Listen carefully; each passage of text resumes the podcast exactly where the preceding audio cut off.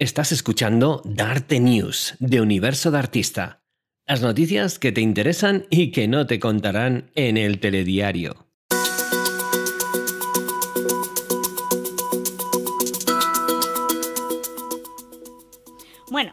Pues eh, iniciamos sección, inauguramos sección, una sección de noticias, pero, pero, pero, no vamos a venir aquí con las noticias. Ya tenemos ahora muchas Del telediario noticias. esas, Estamos no, ahora no. con que si COVID, que si Ucrania, no, no, Sí. no.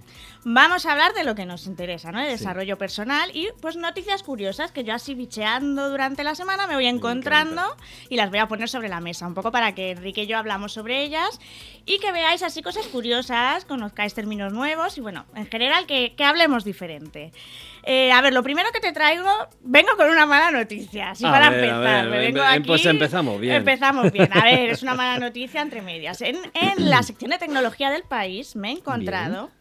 Que hay dos investigadores de la Universidad Pompeu Fabra Sí. que han estado investigando y han creado un asistente personal como Siri o Alexa, ¿no? que Sí, conocemos, para que haga labores de coaching. Y he dicho, ¿pero cómo es posible? Pues sí, han estado haciendo, eh, desarrollando esta tecnología para que se comporte eh, este, eh, esta inteligencia artificial que se llama Norica como. Siri, pero al revés. Es decir, tú a Siri le dices, oye Siri, ponme música, ponme ese último, el último disco de quien me guste. Y te lo pone. Claro, el coach, un coach profesional nunca te dice lo que tienes que hacer. Entonces, en este caso, lo que hace eh, Siri, este Siri artificial que han creado, es eh, hacerte un proceso de coaching. Durante varias sesiones a la semana te va haciendo preguntas para que te replantes tus objetivos, veas cómo estás en la vida y cómo puedes llegar a conseguirlos. La cosa es que dicen las investigadoras que la gente que a, la- a la que le han hecho, eh, han utilizado este sistema, pues oye, que han descubierto un bienestar psicológico porque como que les han hecho replantearse muchas cosas, ¿no? Al final. Entonces, claro, mi pregunta que te lanzo es, ¿cómo ves esto? ¿Cómo, cómo ves? Porque te, te indico que lo que ellas han detectado es que piensan que probablemente el éxito de que la gente se encuentre a gusto es porque al no tener eh, un sesgo de, de, mm, de juicio, ¿no? Por Ujú. parte de la máquina Ujú. o del sistema de inteligencia artificial, pues como que se abren más. Pero no sé yo hasta qué punto realmente puede indagar la máquina. Y a, a ver, ¿cómo lo ves tú, Enrique? Bueno, vamos a ver. el- todo ese tipo de. la- yo, estoy, yo estoy siempre muy a favor de la tecnología. Tecnología siempre bien utilizada, es maravillosa, nos hace la vida mucho más cómoda y podemos utilizarla para seguir avanzando y seguir evolucionando. Cuando estamos hablando de tecnología en lo que sería un proceso de coaching, hay cosas eh, interesantes, eh, pero hay otras muchas que desde mi punto de vista ninguna inteligencia emocional va a ser capaz de llegar a donde de alguna forma desde el coaching hablamos de lo que se llama la esencia. Es decir, en el coaching el objetivo al final es que las personas alcancen su mejor versión, alcancen sus metas y objetivos, pero siempre a través de la conexión de sí mismos con su esencia. Y la pregunta del millón es ¿qué, qué demonios es esto de la esencia? ¿no? Sí. Pues la esencia es, es algo que todas las personas tenemos detrás de nuestros miedos, detrás de nuestras dificultades, nuestros obstáculos. Cuando eliminamos todas esas eh, barreras, digámoslo así, es cuando aparece tu mejor versión, tu yo, tu yo real. ¿no? Y entonces el, el proceso de poder llegar a eso, evidentemente se pueden utilizar una serie de cosas que una máquina sí podría replicar, pero un- luego hay cosas como lo que es la presencia, lo que es la conexión, lo que es la lectura de cada uno de los gestos de la otra persona, el ser tú una especie como de, de- lienzo absolutamente en blanco donde absorbes toda esa información y a partir de ahí, conectado con tu esencia como coach, puedes devolverle al cliente eh, a través de las preguntas y a través de otra serie de cosas, le puedes devolver em, cosas que le van a llevar a resolver y deshacer esos nudos personales que esa persona tiene. Entonces, yo dudo mucho que una máquina, a día de hoy, no sé en el futuro, pero a día de hoy sea capaz de llegar a esos términos que incluso para el ser humano son muy complicados de explicar. Necesitamos palabras para explicarlo y es, son cosas que, pues, pues eso, como el amor, ¿no? Como, es, como términos como la conexión, como la espiritualidad. Todo este tipo de cosas son muy difíciles de explicar incluso con palabras pues eh, me imagino que, que una máquina mm, lo va a tener muy complicado. Para llegar a ese nivel de profundidad y de profesionalidad que tendría un coach humano. Pero bueno, en un momento dado, así como para empezar, para empezar a juguetear y moverte en el mundo del desarrollo humano, mm, yo no estoy en contra de este tipo de iniciativas. No, la verdad, yo cuando leí la noticia me ha resultado curioso, ¿no? Que tengan, claro, al final la inteligencia artificial ya sabes que lo que lo que es capaz es de ir haciéndote las preguntas o de ir ajustándote a lo que tú necesitas, que es lo que una máquina convencional no ha hecho antes. Así es. Pero es verdad que te voy a dar la buena noticia que dicen que de momento no lo van a sacar al mercado, que han hecho experimento y lo que les es, es que les ha sorprendido, porque no pensaban a lo mejor que iban a obtener esos resultados, pero de momento se queda ahí en- Bueno, vamos a seguirlo con, con Sí, curiosidad, ¿no? Sí, porque sería el siguiente paso, pero bueno. Eh, ahora vamos a cambiar un poco de- Venga, de, a ver hilo qué, qué nos traes. y vamos a descubrir una palabra nueva, que es precrastinar. A ver, nueva, nueva. Oímos hasta la saciedad, porque ya está hasta la sopa la palabra procrastinar. Procrastinar, que cuidado, que esto hace 10 años no existía en el idioma español, por lo menos. Y ahora es igual que la de, ¿cómo se llama? Ser proactivo, ¿no? Yo creo que son dos palabras que ahora se escuchan. Y empoderar. Empoderar, antes no se escuchaba. Procrastinar, sí, Es sí, es como que ya están ahí, como que resuenan mucho, ¿no? Sí. Pues he descubierto una palabra nueva en, en la web La Mente es Maravillosa que es precrastinar. Precrastinar, que es en lugar de pro, es pre. Que es lo contrario. Es decir, el, el procrastinador lo que hace es aplazar las tareas, ¿no? Sí. Y el precrastinador es hacerlas cuanto antes, incluso antes del plazo que, Sí, que se requiere. quitárselas del medio, Sí, ¿no? sí, y dirías, joder, pues esto, perdón por los tacos, esto es una virtud. O sea, porque dices, ostras, Sí, si lo haces claro. todo tal, pero no. La noticia es que ser precrastinador es tan malo como ser procrastinador, porque Ajá. al final no eres eficiente. Ok. Porque al final, eh, digamos que, eh, a ver, tu mente necesita un descanso, pero si tú quieres hacerlo todo de golpe, de golpe, de golpe, te puede la ansiedad. Tu mente, pues no, yo a las 11 de la noche, que ya mis neuronas quieren ver Netflix, quieren estar tranquilitos sentada en el sofá, si yo me quiero poner a hacer otra cosa, probablemente no sea igual de buena en calidad que lo que he podido hacer en unas horas eh, medidas o en unas horas descansadas. Entonces, cuidado con la procrastinación que existe y que no es buena, aunque lo pensemos. Pero qué curioso, ¿no? Porque siempre nos han vendido, las personas que, que hemos estudiado y, y que de alguna manera entendemos lo que es la procrastinación, que es ese punto de dejar para mañana lo que puedes hacer hoy, ¿no? Y, y hacerlo todo en el último momento. Y hay una razón importante, y me gustaría hacer esta puntualización. La procrastinación funciona y funciona muy bien. ¿Por qué? Porque lo que hace es que si yo dejo todo a última hora, mi valor como ser humano no queda en entredicho. ¿Qué quiero decir con esto? Es decir, si yo hago las cosas pues, pues con tiempo, ¿no? Eh, dos, tres semanas antes de que cumpla el plazo, lo reviso, lo requete reviso, y luego sale mal, es decir, tengo malas notas, digámoslo así, entonces mi valor como ser humano queda en entredicho porque yo he dado todo y esto es lo que tengo, con lo cual yo soy, imagínate que es un suficiente o, o- no me aprueban la propuesta o lo que yo necesite hacer, entonces no soy suficiente como ser humano. ¿Qué pasa? Que si yo lo dejo para el último momento y en ese momento lo hago, si sale bien, soy un crack. Si sale mal, es que no he tenido tiempo. Con lo cual mi valía como ser humano siempre está a salvo. Y eso es lo, por, por eso procrastinamos. Porque al final funciona. Es decir, esa sensación de ansiedad que tenemos cuando queremos hacer algo importante para nosotros, enseguida buscamos vías de resolverlo. ¿Y cómo lo resuelvo? Pues metiéndome en el móvil, eh, en Facebook, en Instagram y en otras cosas y, y- y- y mamonear un poco, ¿no? Pero también podemos procrastinar de muchas maneras. Lo que pasa es que el, tema de la precrastinación era algo que hasta ahora mm, supuestamente iba a ser algo bueno, porque claro, mm, de alguna manera, independientemente de mi valoración como ser humano, eh, yo, soy, yo valgo, yo valgo en sí mismo. Lo que pasa es que algunas veces haré las cosas muy bien, otras veces muy mal y otras veces regular. Si yo precrastino, es decir, lo hago antes, supuestamente voy a dar mi mejor versión. Pero como dices tú, no es así si me obsesiono también. Efectivamente, la impaciencia es, es una de las cosas que dicen que hay que trabajar para trabajar la precrastinación. Es, a ver, yo tengo que decir que yo creo que soy un poco precrastinadora a veces. Yo procrastinadora nada, porque me agobio si dejo todo, pero precrastinadora a veces. Entonces es verdad que te puedes impaciencia de lo voy a entregar ya, lo voy a hacer ya, lo voy a ta, ta, ta, pero es verdad que como te entres en ese, eh, no, no puedes, porque no eres eficaz eficaz, no eres eficiente, no, no lo haces con calidad. Porque al final el estrés también está siendo una variable importante en ese proceso y el estrés sabemos que no nos ayuda a la hora de dar nuestra mejor versión. Sí, digamos que entonces estaría la virtud, como se dice, la virtud está en el término medio, ¿no? pues eso, entregarlo en tu plazo y no querer ser un avispado y entregarlo antes, pero tampoco dejarlo para el último momento. Así que mucho cuidado con las dos partes, ni procrastinar ni precrastinar, sino hacerlo de una manera amable, sencilla, directa y dando lo mejor de nosotros sin presión. Efectivamente.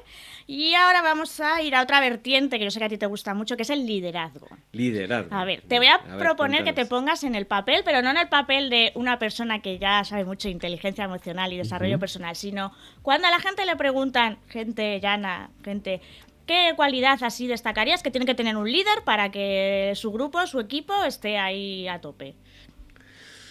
Pues, eh, ¿qué características? Pues debe ser un, jefe que tenga, evidentemente, inteligencia emocional, que sea, que, también a su vez se lidere a sí mismo, eh, tenga una buena autoestima y que sepa conectar con su equipo. Claro, me has contestado desde la parte de que tú ya tienes tu, ya sabes lo que es la inteligencia emocional, el desarrollo, pero normalmente la gente te diría, pues alguien que sepa mandar bien y organizar bien, porque eso es lo típico que piensas en un líder.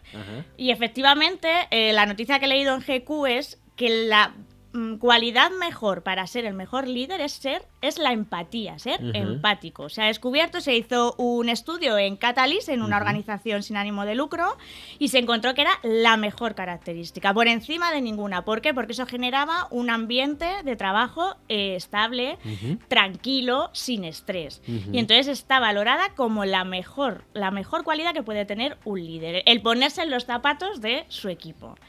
Porque eso genera que haya eh, mayor capacidad para innovar. La gente pues se siente más a gusto y dice, oye, pues esto lo podemos hacer así y tal. Entonces como que se lanzan, son más proclives a, lanzar sus ideas, ¿no? No tienen miedo a lanzarlas. Además, hay mayor compromiso, retención de talento y también eh, ellos sienten mayor conexión entre su vida laboral y personal, algo muy importante que los trabajadores dan. En, normalmente hablamos de trabajadores como líder, como jefe de, trabajadores, dan la importancia a poder equilibrar su vida personal y laboral. Entonces, sintiéndose, eh, sintiendo que su líder es empático con ellos, pues están mucho más tranquilos. En definitiva, todo se genera un mayor compromiso de los subordinados con el líder. Y vamos, yo creo que, es algo. ¿Crees que queda mucho por trabajar? ¿Crees que la empatía no sigue estando en los líderes? Em, desafortunadamente, em, creo que en el mundo laboral especialmente tenemos, eh, nos guiamos más por miedos que por conexiones y por empatía. Entonces, lo que nos falta sobre todo son dos cosas desde mi punto de vista en el liderazgo. Por un lado es em, el, tener una autoestima mucho más trabajada. Eh, porque realmente el líder se ve eh, muy presionado por los resultados. Es decir, eh, si yo no traigo buenos resultados, me van a cortar la cabeza. Entonces, ¿qué es lo que hago? Generar presión para que mi equipo también dé buenos resultados y así sucesivamente. ¿Esto qué hace?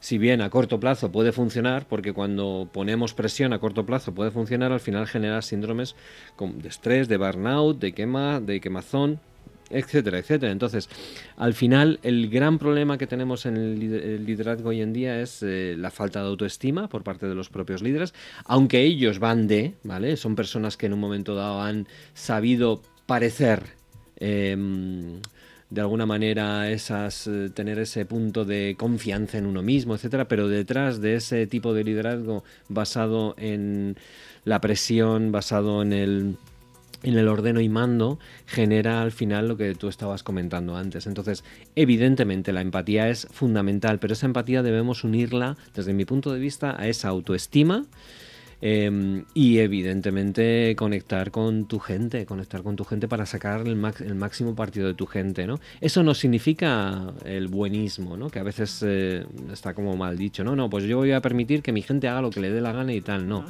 en, un momento dado ser buen jefe también significa identificar personas que por lo que sea pues no están encajando, sus características no encajan con, un equipo, ¿no? Entonces saber también decir a la persona que, bueno pues que no es no es parte del equipo o que no debe ser parte del equipo a la hora de desarrollarse, ¿no? eh, le estás haciendo un favor a la persona y estás haciendo un favor también al equipo, ¿no? A la hora de desarrollar todo este tipo de, de, actitudes y para eso necesitas también tener mucha empatía y saber cómo la persona en un momento dado se puede sentir cuando le tienes que dar una mala noticia de este calibre, ¿no? Decir, bueno, pues mm, ya no te quiero en mi equipo. Y no pasa nada, lo que es el valor personal sigue estando ahí el valor profesional, pues a lo mejor no es el indicado para ese equipo o para ese momento, ¿no? Pero sí que es verdad que la empatía es fundamental. Unamos la empatía a eh, la autoestima y hacer las cosas no desde el, no desde el miedo, sino desde incluso desde el amor bien, bien pensado, ¿no? Evidentemente. Sí, la verdad es que yo creo que sí, la inteligencia emocional cada vez resuena más también, o se habla de la importancia de que se forme el liderazgo en inteligencia emocional. Es muy importante y yo creo que de esto haremos una sección, hablaremos un día largo y tendido, porque, porque liderazgo e inteligencia emocional bueno, de hecho, si alguien que nos esté escuchando quiere que hablemos de algo concreta, concreto, tenemos las redes sociales donde puede contactar con nosotros para decirnos, oye, un día a ver si habláis de este tema o de este otro. Y bueno, y también recibir noticias de este tipo, ¿no? Eh, para, para, que esta sección de noticias empiece a ser muy rica. Sí, sí, estamos abiertos a por mensaje privado, en comentarios de nuestras publicaciones, lo que queráis, tanto en Universo de Artista, la cuenta Universo de Artista, darte formación en Instagram queremos una comunidad súper abierta, Respondemos a todo el mundo, lo prometemos. Sí. sí, que nos den el feedback que quieran y que nos propongan. Nosotros escuchamos. Así es que eh, vamos a hilar ya con la última noticia, última que, noticia. es, ver, que es más, más bonita, me gusta más. Es de la revista Glamour y bueno, eh, nos invitan a hacer algo que yo creo que tú haces ya de por sí, que es algo que yo eh, sé que en coaching se, se, practica bastante, que es trabajar la gratitud.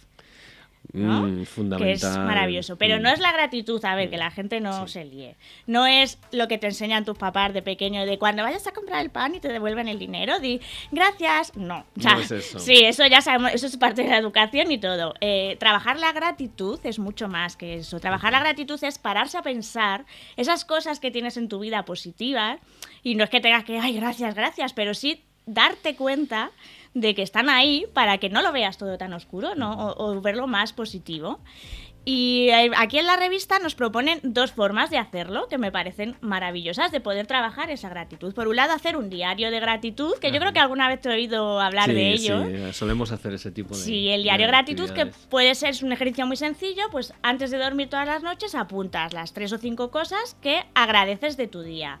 Ojo aquí con caer en las generalizaciones, porque el segundo día ya no lo haces. Es decir, eh, tengo salud, eh, mi familia está bien y tengo casa. Claro, el segundo día ¿qué va a pasar? Pues que ya tienes hecha la lista otra vez. No, hay que ser más mm, específico. Entonces puedes decir, pues mira, hoy mi hijo me ha dado las gracias porque los macarrones que le he puesto por la comida, la cena, le han gustado mucho. Eh, o eh, mi compañero de trabajo desinteresadamente se ha ofrecido a, mm, ayudarme en una cosa porque me estaba viendo eh, agobiado. Pues esos pequeños gestos que no solemos dar las gracias, pues apuntarlos y eso significa seguramente vas a dormir mucho mejor, más plácidamente, la conciencia más tranquila y sobre todo te vas a sentir más acompañado. Vas a ver que, la soledad que puedes sentir a veces no es verdad, porque tienes gente que te demuestra su gratitud y que tú se la puedes demostrar. Claro, eso sí es mucho más profundo en el término gratitud. ¿Tú sabías que es, según la psicología positiva, es la clave para ser feliz? Según hay, hay, un montón de cosas más, ¿no? Aparte de la gratitud, está el pues hacer deporte, una serie de cosas, una serie de variables que, necesitas hacer para acercarte más a la felicidad. Bueno, pues la gratitud es la madre de todas las variables para poder ser feliz. Así que todas estas cosas que estás diciendo no puedo estar más de acuerdo para, para, que todos los días, desde si puede ser dos veces al día, mejor, que lo tengamos dentro, yo lo tengo dentro de mis rutinas, la rutina Salvador, un día hablaremos de ella. En esa rutina es dar las gracias y dar las gracias a lo mejor por el simple hecho un día de respirar, por despertarte mm, un día más, por tener salud, eh, por, mm, por tener un trabajo que te guste. Es decir, cada uno evidentemente en lo que tenga, eh, ir desarrollando ese listado y que cada día se concentre en dar las gracias, pero unas gracias verdaderas hacia eso, porque es, es, el, es el gran antídoto, de hecho, la gratitud es el gran antídoto de la depresión eh, y de la ansiedad. Es decir, em, eso elimina cualquier tipo de miedos y cualquier tipo de, tristezas.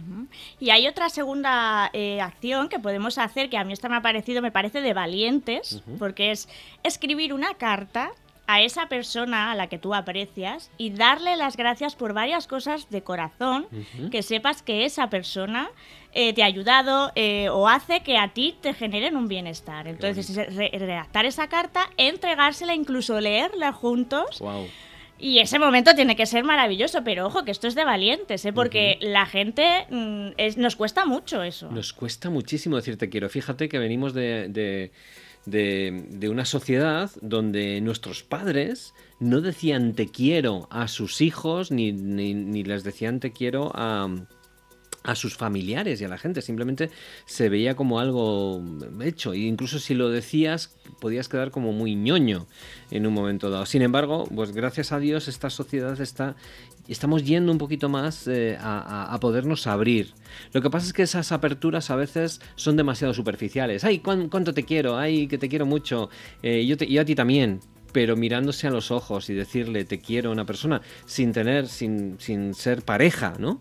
Eso es maravilloso y eso deberíamos tenerlo especialmente nosotros en, este, en esta sociedad donde, donde especialmente las mujeres tenéis esa, esa posibilidad sin caer quizá en esos tópicos negativos y sin embargo los hombres eh, gracias a Dios, repito, está cambiando, pero cuando venía una persona, una persona de tu mismo sexo, y si eres heterosexual y te decía te quiero, mm. nos, nos, generaba una inquietud, ¿no? Eh, nos sentíamos incómodos. Bueno, pues vamos a romper ya esa tontería, esa chorrada, vamos a ser maduros de verdad y vamos a decirle te quiero a un amigo, porque realmente le queremos, o sea, es ese punto de apreciación y de, y de gratitud que tenemos hacia, hacia los amigos no estoy, vamos, estoy súper de acuerdo contigo. Creo que hay que cambiar totalmente, eh, hay que ir abriéndose más. Yo personalmente tengo que decir que cada vez practico más el decir te quiero a mis amigos. Que es verdad que a mis padres me sale más fácilmente, pero a los amigos como que siempre te da. Y es algo que estoy trabajando. Y también lo de dar las gracias por cada cosa pequeña. Yo creo que, mm, vamos, yo desde mi punto de vista se lo recomiendo a todo el mundo. Dar las gracias más no gratuitamente. Eso es. que no salga así automáticamente, sino realmente sentida. Y es verdad que uno se siente mejor. Y oye, estamos aquí para no estar sufriendo todo el día, que también hay que sentirse bien, hombre. Pues ya sabéis, a toda nuestra audiencia, a decir te quiero, a decir gracias, a decir todas estas cosas bonitas y desde el corazón, porque eso nos va a hacer que vivamos muchísimo mejor en todos los sentidos y probablemente esas esos enfados que a veces tenemos ahí agarrados, no se lo digamos precisamente a las personas que más cerca tenemos, ¿no? ¿Quién no conoce a muchas familias que, que, están en el trabajo amargados y llegan a casa y lo pagan con los hijos, con la pareja, etcétera? Entonces vamos a, vamos a romper todo eso y que sirva también este programa como altavoz para eh, el agradecimiento. Mira, pues yo creo que es un broche maravilloso para, para este fin de noticias, para esta mm. sección de decirnos más, querernos más y, agradecernos más también. Así es que